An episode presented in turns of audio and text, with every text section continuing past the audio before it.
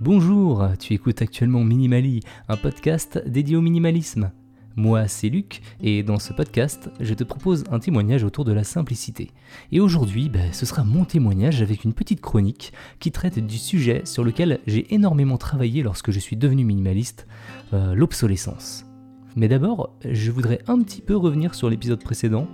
J'ai eu des bons retours, euh, notamment des gens qui trouvaient ça sympa de voir ma tête sur YouTube. Euh, ça m'a vraiment fait plaisir. Alors je le ferai pas à chaque épisode parce que ça demande pas mal de temps de montage. Je suis pas encore très habitué à, le faire, donc je le fais vraiment quand j'ai du temps. Euh, donc là par exemple pour cet épisode, euh, vous verrez pas ma tête malheureusement.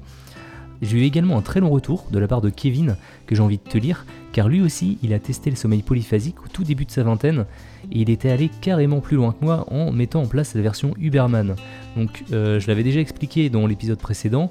En gros, tu fais plus du tout de nuit complète, mais euh, tu mets en place 6 siestes, je crois que c'est d'à peu près 20 minutes euh, sur tes 24 heures. Et donc je vais te lire son retour. Alors mon expérience avec un peu de recul. Ce système tient dans le temps, à condition d'être super rigide. En gros, t'as pas le droit de zapper une sieste, d'en prolonger une autre, de commencer avec un décalage de plus de 5 minutes, etc. Tout le succès, si on peut appeler ça comme ça, tient là-dedans. Faut être chronométré. Conclusion, ça rend la chose tout juste impossible à maintenir si tu veux avoir un semblant de vie sociale, sortir avec des potes, euh, juste aller dîner, ou pire, avoir une copine. Et donc ça a été la raison euh, numéro un pour laquelle j'ai arrêté. J'ai réalisé avec les années que j'étais misérable pendant toute cette période. C'est pas la fin du monde, je ne regrette évidemment rien et ça m'a appris deux choses euh, dont je me sers encore aujourd'hui. Le sommeil, c'est de loin l'activité quotidienne la plus importante qu'on peut faire qui a le plus d'impact positif. Euh, donc dormir et euh, trouver son propre rythme, sa propre méthode, devrait être la chose numéro un à apprendre dans sa vie. Euh, mon corps a appris à tomber en sommeil profond, en littéralement quelques minutes max, et à en émerger en seulement quelques secondes partout, dans toutes les positions, peu importe le bruit, les odeurs, etc. et ça c'est vraiment puissant. Je peux me retrouver à dormir 20 minutes dans le métro et rêver, et me réveiller juste à la bonne sortie, et me sentir frais comme un gardon derrière. Donc un gros oui au sommeil polyphasique, mais il faut utiliser la chose intelligemment pour les bonnes raisons.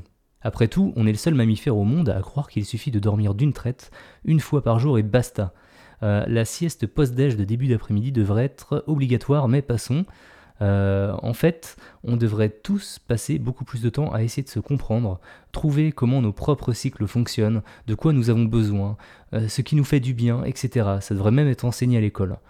Mon unique drapeau rouge, c'est pour les gens qui s'embarquent là-dedans avec euh, pour seul objectif de supprimer le sommeil parce que bah, ça sert à rien de dormir, t'es inefficace pendant ce temps-là, c'est du temps perdu. Euh, c'était clairement mon mindset à l'époque et c'est tout bonnement intenable sur le long terme. Tu mentionnes aussi les skippers dans ton podcast et justement ils font ça le temps de leur traversée, le temps de leur voyage et basta. Derrière ils les adaptent et ils ne font pas ça trop longtemps. Eh ben merci beaucoup Kevin pour ce long message, ça me fait toujours plaisir moi de recevoir des messages comme ça. Alors, euh, on est vraiment sur la même longueur d'onde tous les deux sur le sujet. Pour moi, le plus important, c'est de trouver son propre rythme de sommeil. Euh, et il faut le faire pour les bonnes raisons. Et euh, bah, il faut tester, il faut toujours tester et puis voir après ce que ça donne.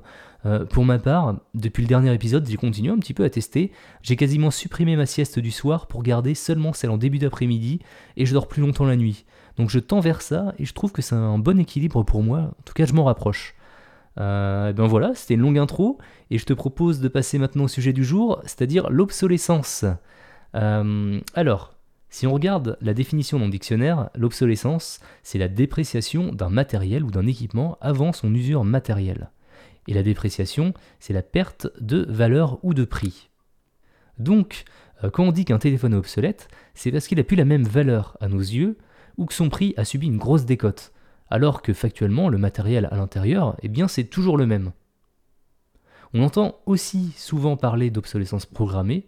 Alors si je reprends la définition du dictionnaire, l'obsolescence programmée, c'est un ensemble de techniques destinées à réduire lors de la conception d'un produit sa durée de vie d'utilisation, afin d'amener le consommateur à le remplacer plus fréquemment. Si on reprend l'exemple du téléphone, un constructeur pourrait délibérément décider de ne plus mettre à jour un modèle, alors que ces composants pourraient très bien accepter le dernier système, et ce, pour que les utilisateurs passent au dernier modèle. Ou alors, ils pourraient le mettre à jour, mais faire en sorte que le téléphone soit beaucoup plus lent avec la dernière mise à jour, et du coup le rendre beaucoup moins utilisable.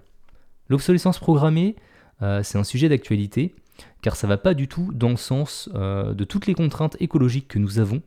Si les entreprises agissaient pour le bien de la planète, elles devraient pouvoir faire en sorte que leurs clients puissent conserver leur téléphone le plus longtemps possible, en leur permettant de les réparer, en les gardant un jour le plus longtemps possible par exemple. Mais c'est pas vraiment de l'obsolescence programmée dont je veux te parler dans cet épisode. Euh, dans cet épisode, je veux plutôt essayer de déconstruire mon parcours en tant qu'amoureux de la tech et de comprendre pourquoi, il y a quelques années, eh ben, je changeais de téléphone aussi souvent. Pourquoi mon matériel devenait si rapidement obsolète à mes yeux?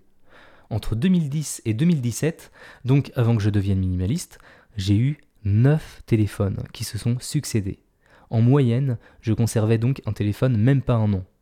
Bon, certains téléphones, je les ai eus presque 2 ans, euh, mais certains seulement quelques mois. J'étais tout le temps en train de changer de téléphone. Et à peine j'en avais acheté un, eh ben je commençais déjà à mettre de côté pour le prochain. Alors je vais me faire un petit peu l'avocat du diable, et je vais te dire un petit peu ce qui se passait dans ma tête à cette époque. Alors déjà, euh, changer de téléphone souvent me permettait de revendre mes téléphones encore assez cher, afin que mes dépenses chaque année ne soient jamais vraiment énormes. Euh, là par exemple, je suis pas sûr que j'arriverais facilement à trouver un repreneur pour mon téléphone qui date de 2017. Ensuite, c'était encore le début des smartphones, chaque génération apportait de réelles nouveautés, euh, ce qui est moins vrai depuis 4 ou 5 ans quand on est sur un marché mature, et chaque génération peaufine un petit peu l'ancienne on va dire. Alors je cherche pas non plus à me dédouaner de mes actions passées, euh, car même avec tout ça, rien ne m'obligeait à changer aussi souvent. Euh, en changeant tous les deux ans, j'aurais déjà pu avoir un téléphone au top. Euh, c'est pas non plus le regard des autres qui me poussait à changer de téléphone aussi souvent. J'étais du genre à mettre de grosses coques de toute façon dessus et c'était impossible de savoir que je possédais le dernier modèle. En fait, je pense qu'il y avait deux choses qui animaient vraiment tous ces achats.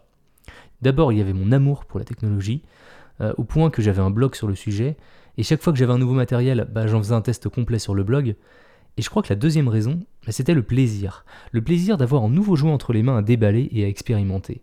Et le problème, c'est qu'à cette époque, je me rendais pas compte que ce plaisir était autant éphémère et qu'il m'apportait qu'une joie passagère.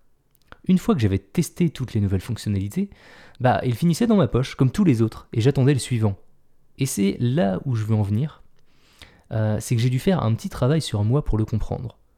Bon, si tu te rappelles un peu de mon parcours et de mes débuts dans le minimalisme, c'était un travail un peu forcé. J'ai dû revoir tous mes budgets car j'avais une contrainte financière. Et donc, à partir de ça, plutôt que de toujours vivre pour le prochain téléphone ou le prochain ordinateur, j'ai décidé de réfléchir à mes usages pour comprendre de quoi j'avais vraiment besoin. Qu'est-ce que je veux faire avec ce téléphone, avec cet ordinateur? Et à partir de ça, eh bien, je me suis rendu compte que mon matériel actuel répondait parfaitement à mes usages. Alors pour être plus concret, Actuellement, j'ai un iPhone 10 qui est sorti en 2017, euh, qui me sert de moyen de communication, de prise de notes, de GPS, d'appareil photo, etc. D'un iPad de 2018 qui me sert à faire le montage de tous mes podcasts, euh, préparer les chroniques, les épisodes, surfer sur le web un petit peu sur le pouce, euh, regarder des films en mobilité et encore quelques petits trucs à côté. Et j'ai aussi un PC. Et là pour le PC, j'ai encore un travail de réflexion à faire. Euh, niveau utilisation, j'en ai besoin pour enregistrer les interviews à distance, euh, travailler pendant des longues sessions, car soyons francs, euh, l'écran d'une tablette ça reste très petit. J'aime aussi jouer aux jeux vidéo avec, mais là le problème c'est qu'il y a une pénurie de matériel et que c'est impossible pour le moment. Et je préfère l'écosystème Apple afin que tous mes appareils communiquent ensemble. Donc j'ai pas encore trouvé l'ordinateur parfait qui me permettrait de faire tout ça. À première vue, il me faudrait deux ordinateurs, euh, mais ça m'embête un peu d'avoir autant de matériel, donc je suis en pleine réflexion. Euh, donc tout ça pour te dire euh, qu'il faut vraiment réfléchir à tes besoins et d'adapter ton matériel en conséquence, et pas l'inverse. En adoptant cet état d'esprit, effectivement, tu n'auras plus les petites joies que tu avais quand tu déballais ton nouveau téléphone ou ton ordinateur aussi souvent, mais tu auras une satisfaction sur le long terme d'avoir du matériel adapté à tes besoins. Et pour mon cas, ce qui est marrant, c'est que ma joie, euh, elle se retrouve un peu dans la fierté que j'ai quand je dis que j'ai un téléphone qui va bientôt avoir 4 ans. C'est tellement inhabituel pour moi, et eh bien que j'en suis un petit peu fier à vrai dire, et euh, j'ai envie d'essayer de l'avoir le plus longtemps possible pour voir où ça me mène. Et je crois que quand je serai amené à changer de téléphone et que j'en aurai un tout nouveau dans les mains, bah, ce sera pas le même plaisir euh, que si j'avais changé un téléphone qui avait moins d'un an. Alors je suis d'accord, il faut arrêter l'obsolescence programmée, les entreprises doivent travailler dessus, mais en attendant, c'est à nous de travailler sur notre propre consommation. Travaillons à notre échelle, modifions notre propre vision de l'obsolescence. Montrons aux entreprises que ça sert plus à rien de sortir des nouveaux modèles tous les ans, qui de toute façon apporteront pas grand chose de plus, Et je pense que la planète s'en sortira pas plus mal.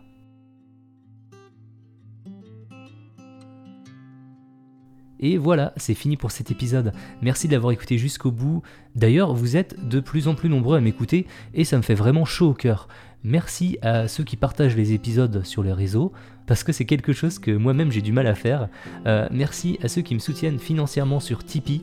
Même si vous êtes encore peu nombreux, vous n'avez pas idée à quel point ça m'aide.